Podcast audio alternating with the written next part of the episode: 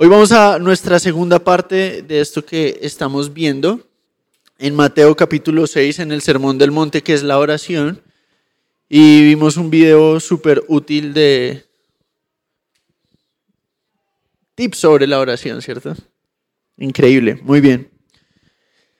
Y hoy vamos a hablar, vamos a continuar lo que empezamos hace ocho días. Entonces, ¿qué hablamos hace ocho días? Hay, hay varias, bueno, hace 15, realmente. Sí, 15 días hablamos algunas cosas importantes. ¿Y se acuerdan que hablamos de una definición de oración? Vamos a volver a dar esa definición de oración. ¿Qué es la oración? Es un sincero, sensible, afectuoso derramar del corazón a Dios a través de Cristo en la fuerza y ayuda del Espíritu Santo por las cosas que Dios ha prometido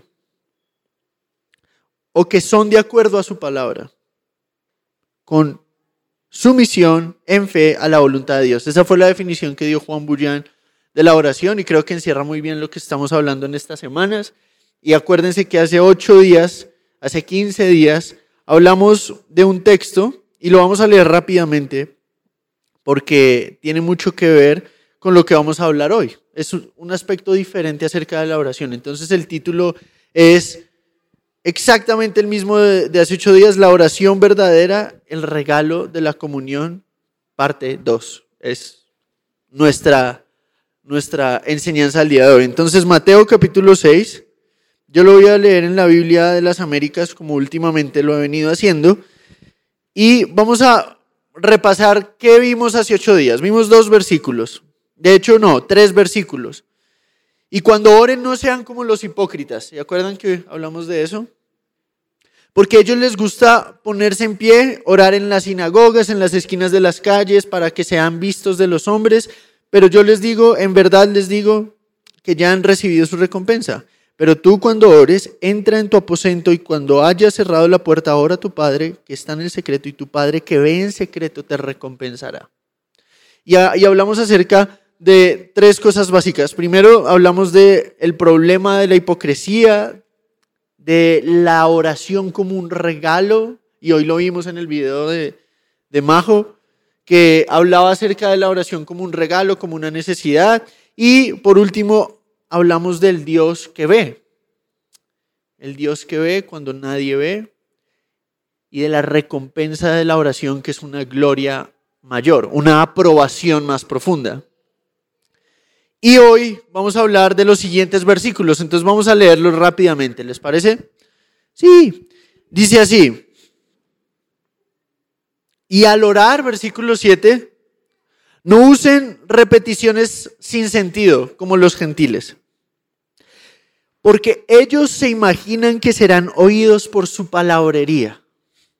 Por tanto, no se hagan semejantes a ellos porque su Padre sabe lo que necesitan antes de que ustedes le pidan. Otra vez, al orar no usen repeticiones sin sentido, como los gentiles, porque ellos imaginan que serán oídos por su mucha palabrería.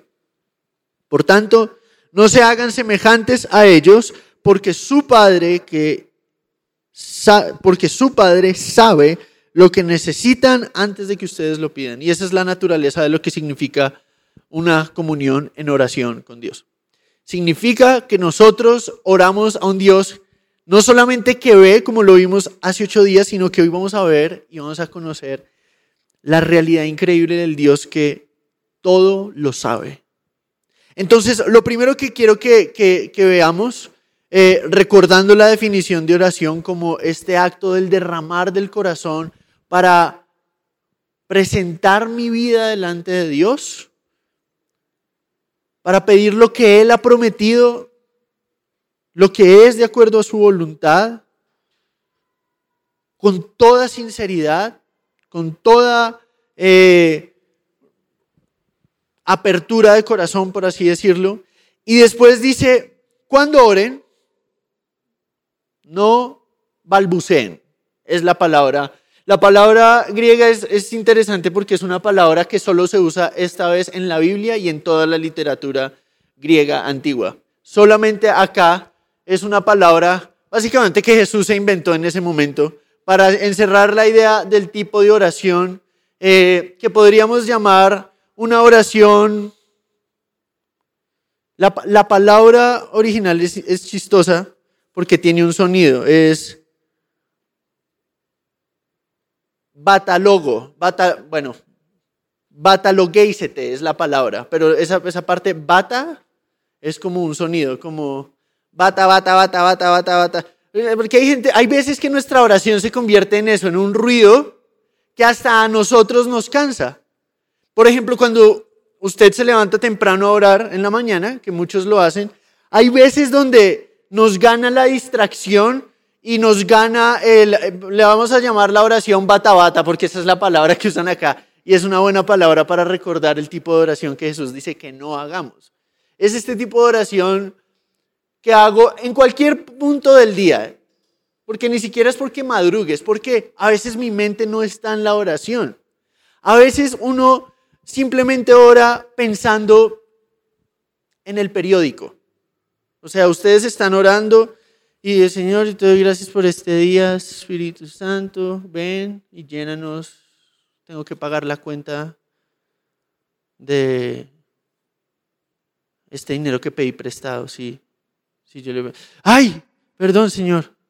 Eh, y te pido por mi familia y que les vaya bien en la escuela. Ellos no van a la escuela.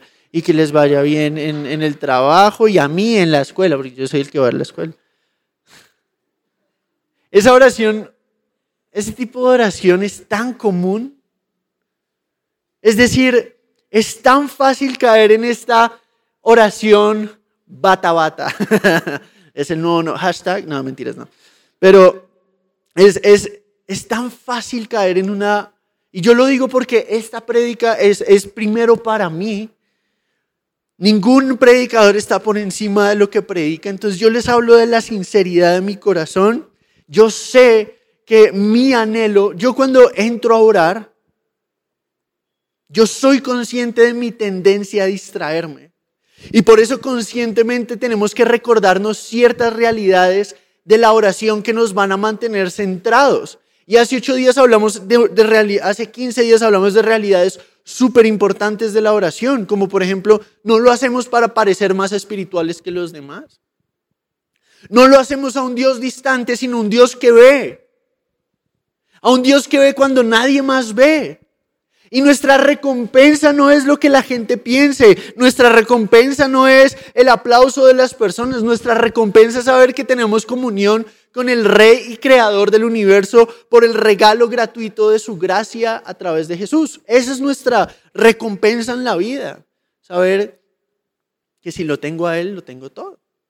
Y ahora Jesús nos va a apuntar hacia otra realidad igual de importante acerca de la oración. Y lo primero que quiero que veamos en esta tarde es, orar no es balbucear. Eso es lo primero. Entonces, el Señor hace 15 días nos habló en este texto acerca de no sean como los hipócritas y acá nos dice no sean como los gentiles. La palabra gentil quiere decir como los incrédulos o como los paganos. Ahora, hay algo bien interesante acerca del paganismo en el primer siglo y en el, y en el Medio Oriente. Cuando una persona oraba, era como al, al genio de la lámpara. ¿Ustedes han visto a Aladín alguna vez? Aladín frota la lámpara de cierta manera y como la frotó, el genio salió. ¿Cierto? Eso es profundamente pagano. Ahora, yo no estoy satanizando a Aladín. Yo vi no solamente la película, sino la obra. Entonces, no, no, no me malentiendan. Pero el punto es que es una idea profundamente arraigada en el mundo del Medio Oriente antiguo y en el mundo griego, donde la, la, oración se veía como las qué palabras tengo que repetir para que este, esta deidad haga lo que yo quiero. Entonces, ¿cómo froto la lámpara de manera apropiada para que me responda? Y una oración así es absolutamente monótona, vacía y, totalmente impersonal, o sea, no hay nada de conexión. Es como En la iglesia, cuando una persona concibe la oración, y no solo en la iglesia, un creyente que concibe la oración de una manera monótona y mecánica, es un cristiano funcionalmente pagano. Es decir, el mundo pagano del, del Medio Oriente ancestral y del Occidente moderno, del día de hoy, tienen muchas cosas en común. Como por ejemplo, a veces nos acercamos a Dios como si fuera una deidad más a la que yo tengo que manipular para que haga lo que yo quiero.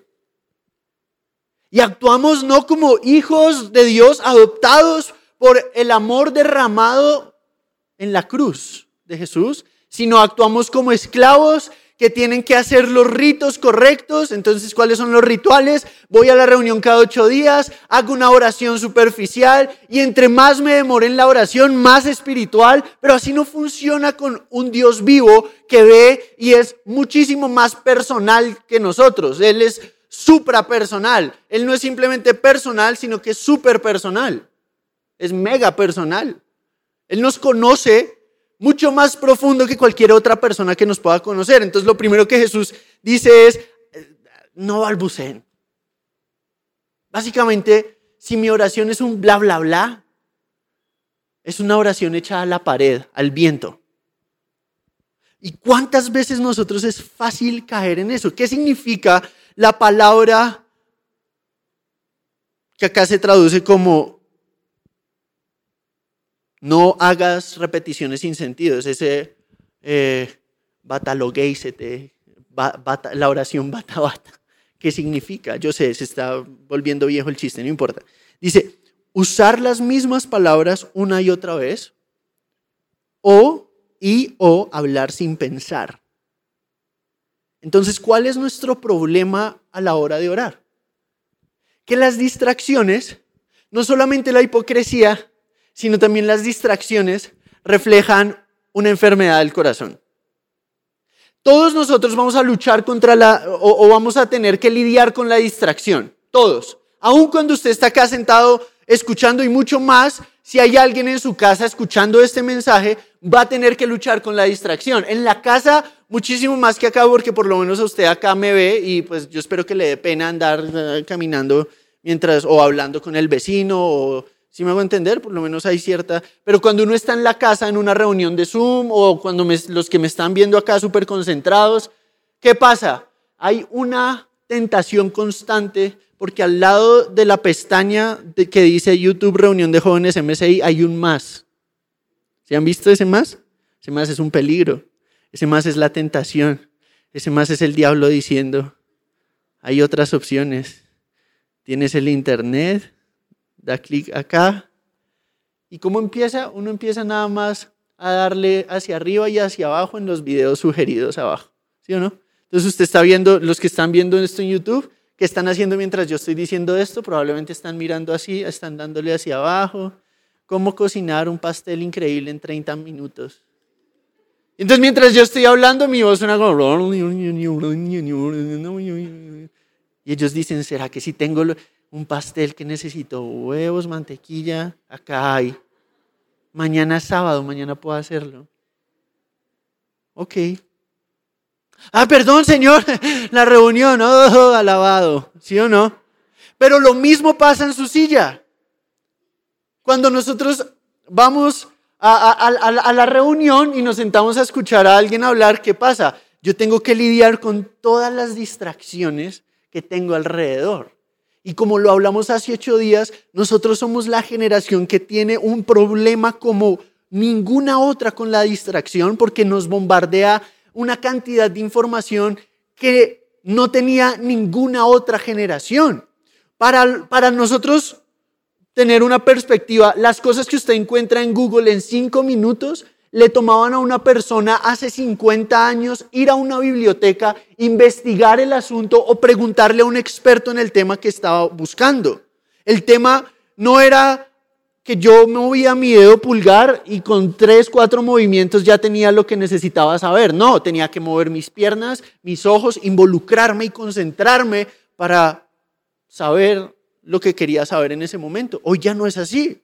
Entonces, ¿ustedes qué está pasando en este momento? Ustedes, desde que empezó la prédica hasta este punto, han tenido un promedio de cientos o miles de distracciones mínimas o grandes mientras yo le estoy hablando. Es una realidad.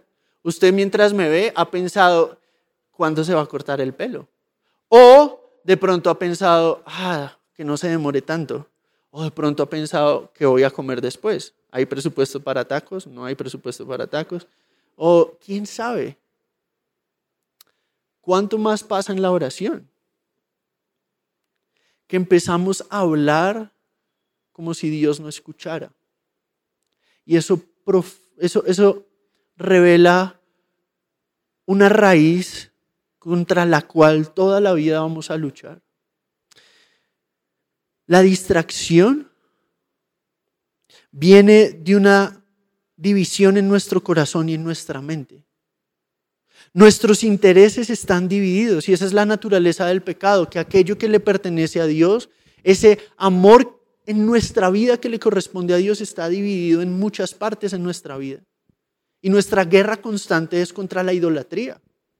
Y la idolatría es darle el lugar que le pertenece a Dios a cosas que nos van a fallar sí o sí.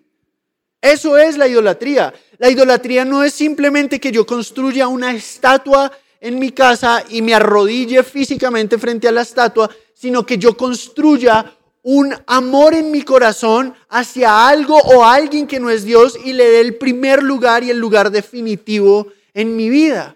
Y yo la verdad he visto muchas personas que, por ejemplo, ponen su esperanza en cosas buenas pero cuando se convierten en Dios, se vuelven algo nocivo para mí.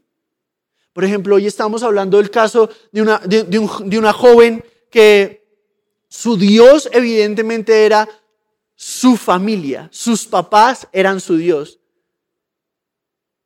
¿Qué pasa cuando uno de sus padres muere? El mundo se le acaba y ya no hay esperanza. Y la motivación para levantarme al otro día ya no está. O un ejemplo muchísimo más común, ¿qué pasa cuando una persona pone toda su devoción en una relación amorosa y le da lugar de Dios a esa relación amorosa? ¿Qué va a pasar cuando esa relación se acabe? El mundo se le acaba. Y entonces, ¿qué pasa cuando el mundo se le acaba? Tiene que ir a buscar, a entregarle su corazón a la primera persona disponible para tratar de llenar ese vacío, pero su corazón anhela algo más, algo que este mundo no le pueda quitar. Y eso es una realidad en todos nosotros. Y lo que Jesús nos está enseñando acá es, cuando nosotros balbuceamos, estamos revelando lo que dice Santiago, nuestro doble ánimo. Cuán fácil es empezar motivado la carrera. Cuán fácil es salir motivados de una reunión, pero cuán difícil es cultivar y regar la semilla durante la semana. Y retrocedemos. Y no solamente retrocedemos, sino que nos volvemos personas cínicas, que sabiendo que, que, dejaron de cultivar algo, ahogamos nuestra conciencia diciendo, ay, no importa, mañana lo voy a hacer. Pero hay algo de la Biblia que a mí me intimida un poco, me asusta. Y es saber que la Biblia habla en términos de hoy. Es decir, mañana no sabemos si venga. Y, todos ustedes tienen cubrebocas porque nuestra vida es frágil. Todos acá estamos viviendo la realidad de una pandemia que ya lleva más de un año, que ya va para año y medio, dos años, más de año y medio. Vamos a completar dos años y sigue por esa nueva variante de, Sudáfrica que ahora supuestamente es, mejor si han escuchado de eso en las noticias? Ok. Eh, entonces ya, quién sabe, no mentira, Señor, guárdanos, amén. Si no. Pero, ¿qué pasa si, si, si se vuelve a armar la pandemia? Nos vamos a volver a ver enfrentados con nuestra fragilidad y nos vamos a dar cuenta que solamente tenemos hoy. Hoy es el día para entender que la oración es la manera en la que yo practico mi nueva vida en Cristo. Es la manera en la que yo practico una relación genuina con un Dios vivo. Es un momento donde yo entiendo a quién le oro y entiendo por qué le oro a esa persona. Básicamente hay dos cosas que necesitamos entender. Primero, que tenemos una guerra contra la idolatría y que cuando nosotros vamos a orar, la oración es una guerra espiritual que solo la gana un amor profundo por Dios.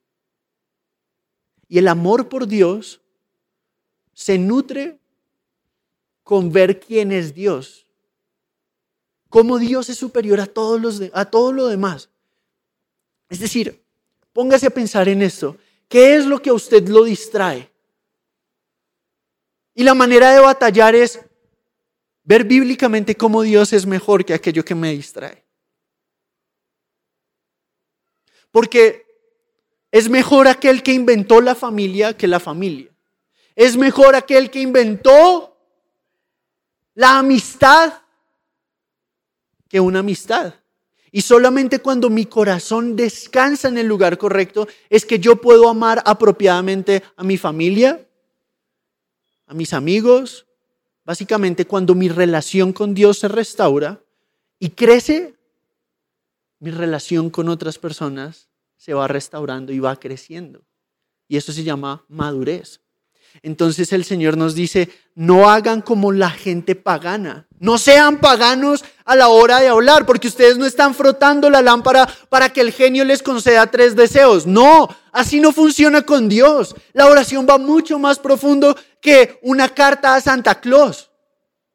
No es, Jesús no es Santa Claus, Dios no es Papá Noel. Y ya que vamos a empezar una serie eh, eh, de, eventos en, nuestra, en, nuestra, en nuestro calendario, ¿no? Viene diciembre con toda la comida y con toda la alegría. No podemos perder de, de vista lo que un cantante dice, que la Navidad no se trata de cuántas cosas compro en un centro comercial, sino del nacimiento del Salvador de toda la humanidad. Hay cosas que no se pueden perder de vista. Y vamos a entrar en una temporada donde va a haber muchas distracciones, muchas alegrías inferiores que no nos pueden distraer de la alegría superior. Yo no voy a Jesús como voy a Santa a decirle, mira, este año quiero esto, esto. No, no, la oración va más allá. Claro que nosotros presentamos nuestras peticiones con todo ruego y oración, con acción de gracias, como lo dice Filipenses 4:6, pero nosotros no estamos imponiendo nuestra voluntad ni estamos exigiéndole algo al Dios que nos dio todo sin debernos nada, sino que estamos entrando en un momento de adoración, de recordarle a nuestra alma quién es nuestro Dios. Eso es. Le estamos recordando a este frágil corazón que hay un amor más profundo de lo que me ofrece una compra. Más profundo de lo que me ofrece el dinero. Más profundo de lo que me ofrece una amistad, un aplauso. Él es la fuente de, cual, de la cual todo lo bueno proviene. Entonces, un comentarista lo puso de esta manera y se me hace increíble. La lengua nunca debe ir antes que el corazón en nuestra oración. Y ese es el principio. ¿Saben? ¿Qué hacer cuando viene la distracción? La Biblia nos dice que lo primero que tenemos que hacer es hacer silencio y recordar a quién estamos orando.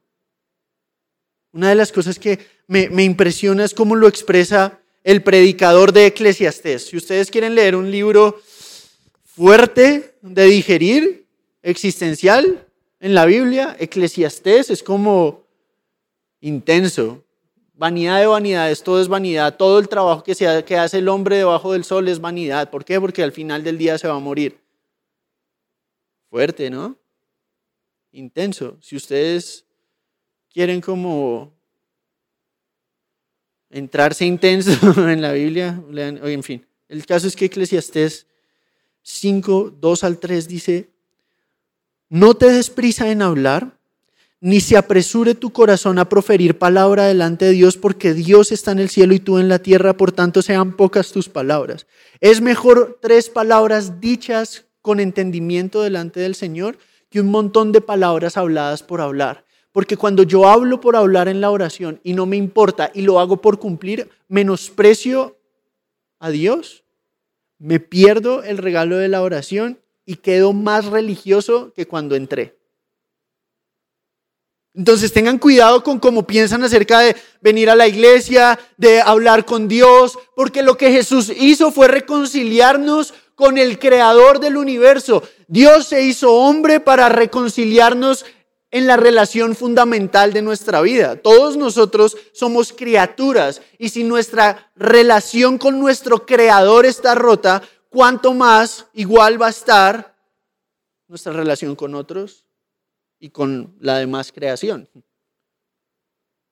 Pero cuando empezamos a experimentar en esta frágil vida lo increíble que es ser reconciliados con Dios, hay una libertad para amar como he sido amado. Hay una libertad para disfrutar todas las cosas en su lugar correcto. Entonces yo puedo disfrutar todo lo que disfruto para la gloria de Dios. ¿Por qué? Pues porque mi primer amor está donde debe estar.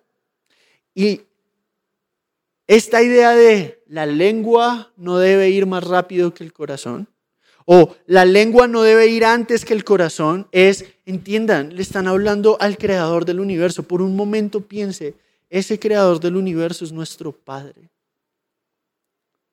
Y para poder recordar eso, yo tengo que ver qué tipo de Dios es el Dios al que le estoy orando.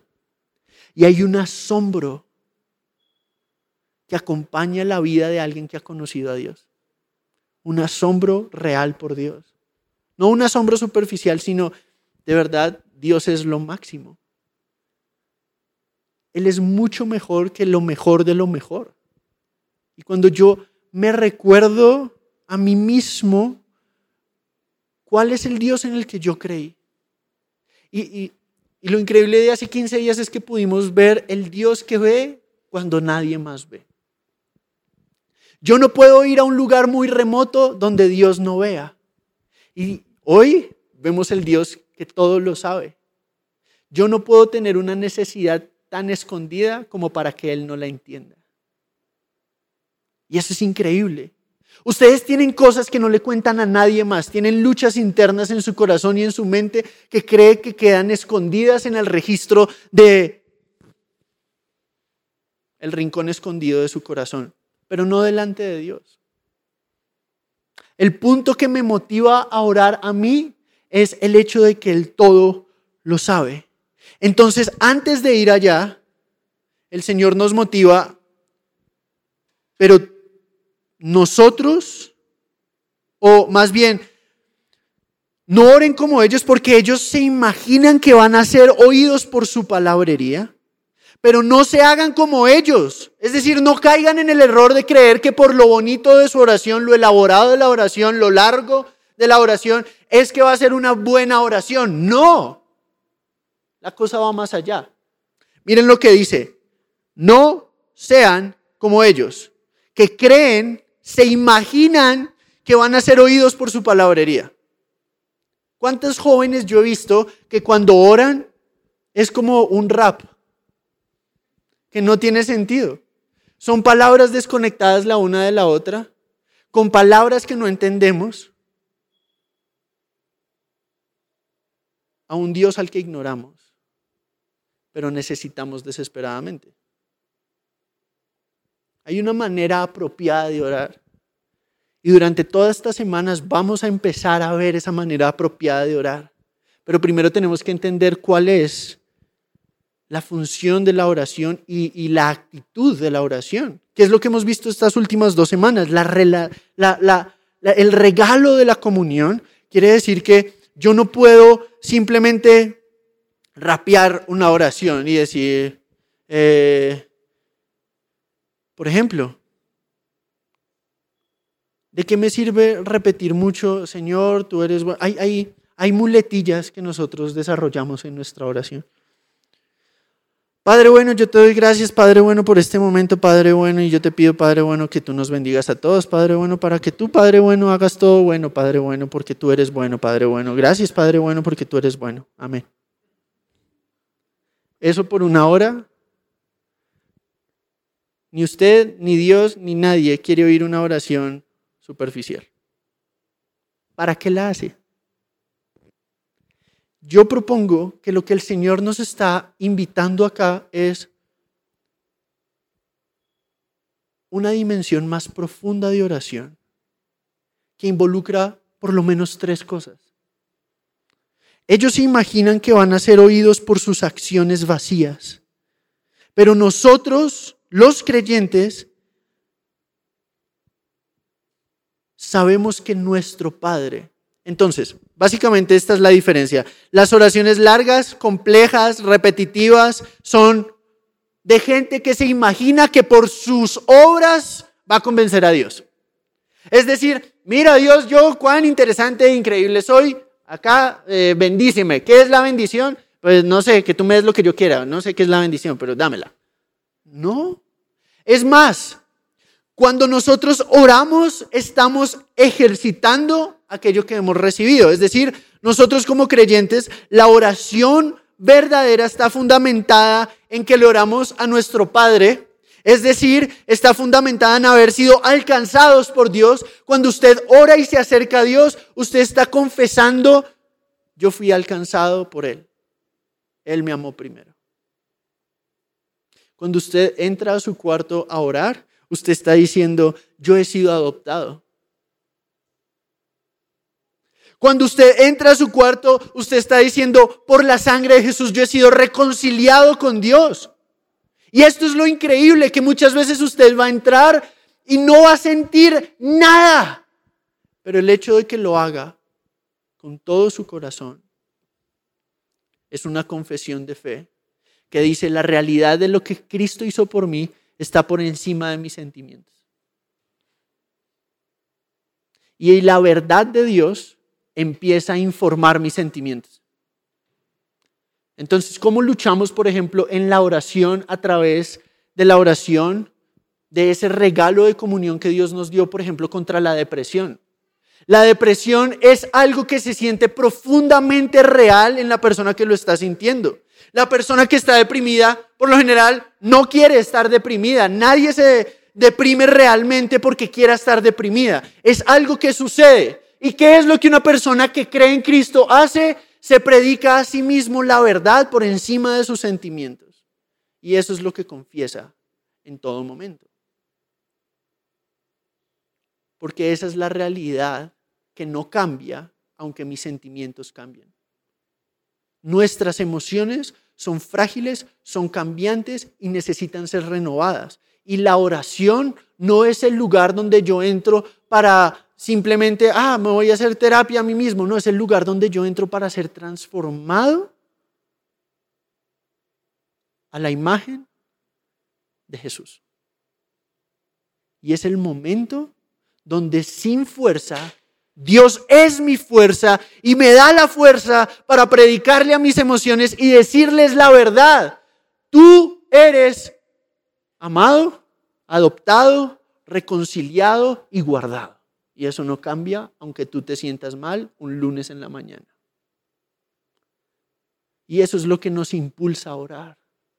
La realidad de la gracia.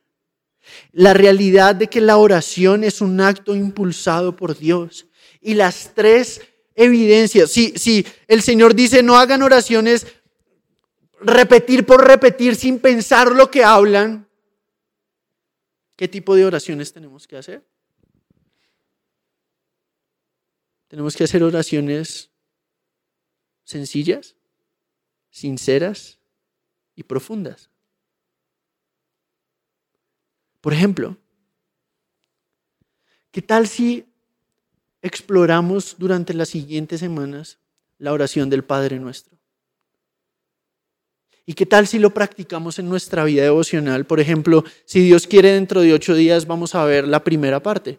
Oren de esta manera. ¿Cuál es la manera de orar? Padre nuestro. ¿Usted ha pensado en lo que significa que Dios sea su Padre por lo que Cristo hizo en la cruz. Usted ya puso su confianza en Cristo para poder deleitarse en ese privilegio y si no lo ha hecho, ¿qué está esperando? Porque fuera de Él nada podemos hacer. Por eso Él se acercó a nosotros. Y cuando vemos, ¿qué tal si en vez de, de, rapear una oración para cumplir un momento de tiempo, yo me encierro en mi cuarto y digo, Señor, cuán frágil es mi amor, cuán distraído puedo ser, pero cuán asombroso saber que tú eres mi Padre. Que aun cuando yo no tengo ganas de orar, tú me invitas a orar. Que yo no estoy orando porque yo sea esta gran persona, sino porque en tu misericordia tú me impulsas. Tú eres mi Padre. Señor, yo sé lo que eso significa. Y quién sabe qué tanto tiempo pase. Pero que usted pueda tener un momento de pensar en lo que está hablando con el Dios vivo. En este temor reverente, en este asombro de saber, realmente el Dios de Israel me adoptó.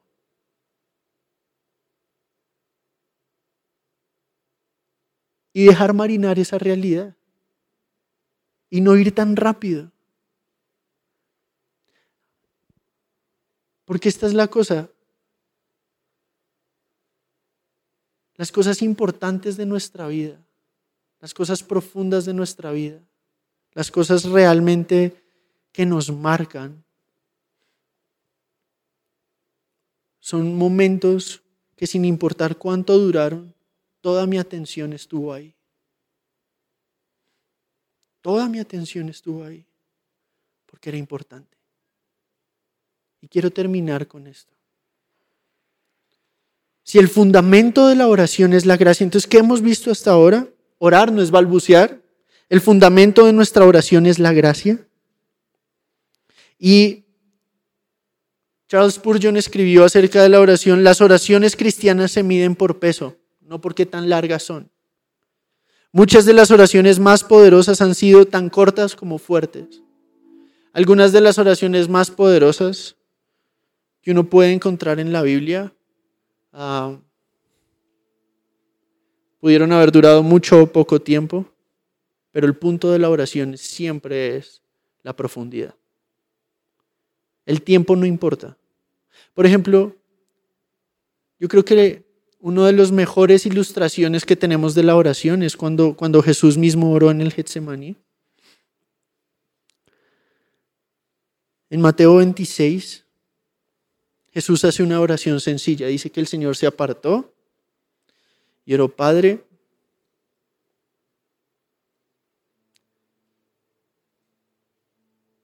mi alma está angustiada hasta la muerte. Si es posible, pasa de mí esta copa, pero no sea como yo, sino como tú. ¿Es una oración larga? No.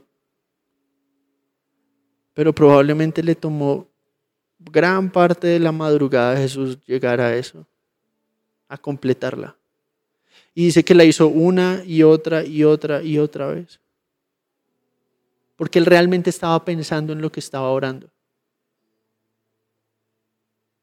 Él estaba en su humanidad angustiado hasta la muerte. Entonces, imagínense la situación de esta sensación de total angustia. ¿Ustedes alguna vez han estado angustiados?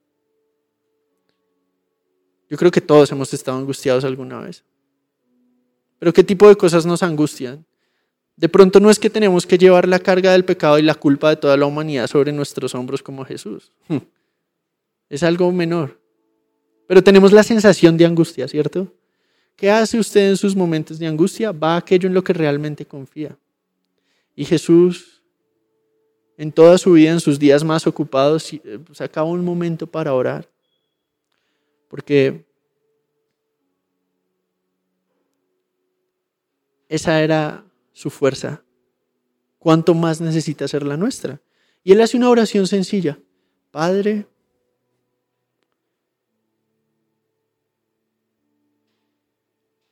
Y eso es increíble, en el momento más oscuro de Jesús, Él siguió confesando, Él es mi Padre, Él es mi Padre. En el momento, o sea, ninguno de nosotros experimenta el abandono al punto que Jesús lo experimenta.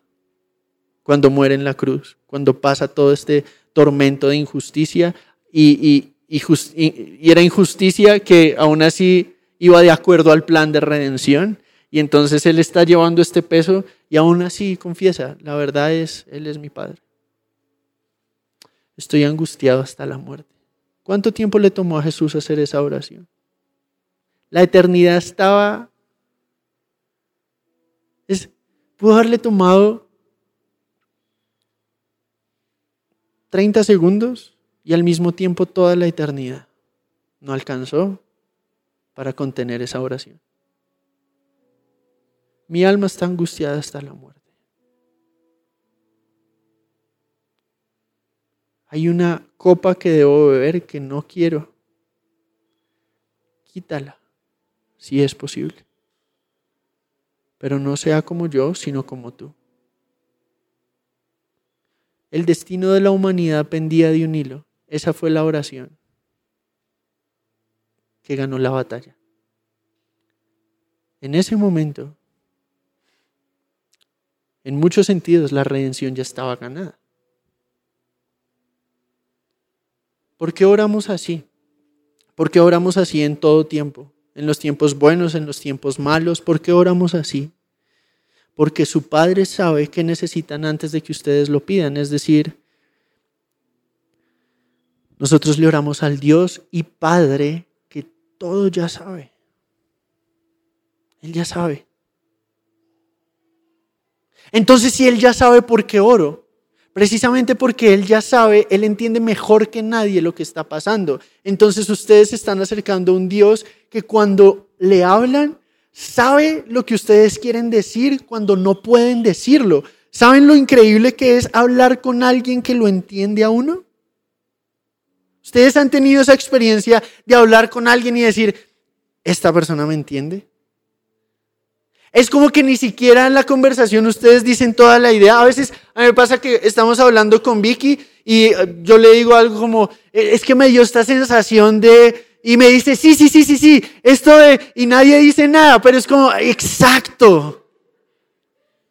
Ahora imagínense eso a nivel cósmico. ¿Cuánto más antes de que usted hable, el Señor dice, exacto. Pero Señor, no, no lo puedo sacar. Ah, pero Él ya lo sabe. Y aún así le place escucharme. Porque soy su hijo. Y Él es un papá que quiere que le cuente todo. Él es un padre eterno.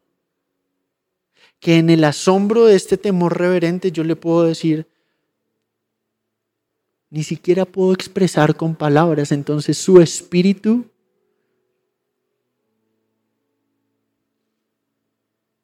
los gemidos de mi corazón no solamente los traduce, sino que Él gime por mí cuando yo no tengo fuerza. Y el Salmo 38, 9, vayan a su Biblia y véanlo, es increíble. Señor, delante de ti están todos mis anhelos y mi suspiro no te es oculto. Escuchen, Señor, vamos a tomarnos un minuto para, Señor, delante de ti están todos mis anhelos y mi suspiro. ¿Alguna vez ustedes han suspirado? Es como que en un sonido, uff, uno está expresando eh, de quién está enamorado o el peso de todo el día o la decepción de, de, lo que pasó o la tristeza que está sintiendo. Un Dios que es lo suficientemente poderoso para entender el suspiro de mi corazón. ¿Cómo no lo voy a buscar? Si Él sabe. Es decir, Señor, y esta es una oración, es una canción que es una oración. Delante de ti están todos mis anhelos y mi suspiro no te es oculto. ¿Saben? Oramos al Dios que ya sabe porque en la oración El Dios que ya sabe nos transforma. La oración no se trata tanto de cambiar otras cosas, sino como Dios opera a través de ella para cambiarme a mí. Primero, cambiar mi corazón. Y porque Él todo lo sabe, yo puedo exponer el asunto como va, exponer mi corazón y saber que dependo de Él. Porque Él todo lo sabe, puedo descansar y decir, Señor, está en tus manos. Esa presión que usted siente o ese anhelo ferviente en su corazón, esa oración que aún no le ve respuesta, usted puede esta noche, en este momento, ir a la presencia de Dios como Ana. Y esta semana hablaba con los discípulos de este texto que es tan increíble. Eh, Filipenses 4:6 dice, no estén ansiosos por nada, sino que todas sus peticiones sean conocidas, háganlas conocidas delante del Dios que ya sabe, expónganlas, pónganlas delante de Dios y con todo ruego, oración, con acción de gracias, recordando quién es Él. Y el Dios que todo sabe, guardará sus corazones y sus mentes, su corazón y su mente, sus pensamientos en paz en los momentos donde usted dice, voy a explotar como una olla a presión. Porque Él ya sabe. Yo les voy a invitar a que nos pongamos de pie. Y no tiene que subir toda la banda. De pronto el piano y la voz está súper bien. Porque hoy vamos a, a, orar al Dios que sabiéndolo todo, Él ya sabe y aún así quiere usar nuestra oración para responder. Y el Señor puede responder sí. El Señor puede responder no. El Señor puede responder espera.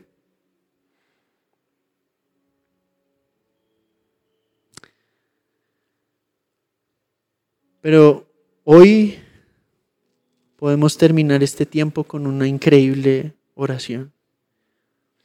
Ah, había una misionera en India que se llamaba Amy Carmichael. Esta historia ya la he contado, pero se me hace increíble.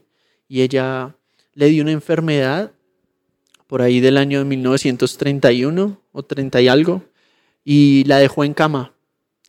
Y ella decía, yo no quiero ser una carga para el ministerio, yo ya estoy impedida, yo ya no puedo estar más, Señor, o sea, y un amigo llegó de un viaje y le dio una placa con dos palabras que constantemente se encuentran en la Biblia. En ese caso fue en Apocalipsis 3, si no estoy mal. Hay un versículo que tiene dos frases. No temas, Él sabe. Y cuando ella, como no podía pararse de la cama, ella solamente miraba esa frase y decía, no temo, tú sabes. Hoy yo le voy a invitar a que le oremos con la sencillez del corazón al Dios que ya sabe. No como los paganos que oran para manipular, sino como los creyentes que oran porque han sido amados, alcanzados, rescatados. ¿Qué tal si usted abre su corazón y lo derrama y lo expone? Porque usted está hablando con el único que entiende mejor que nadie.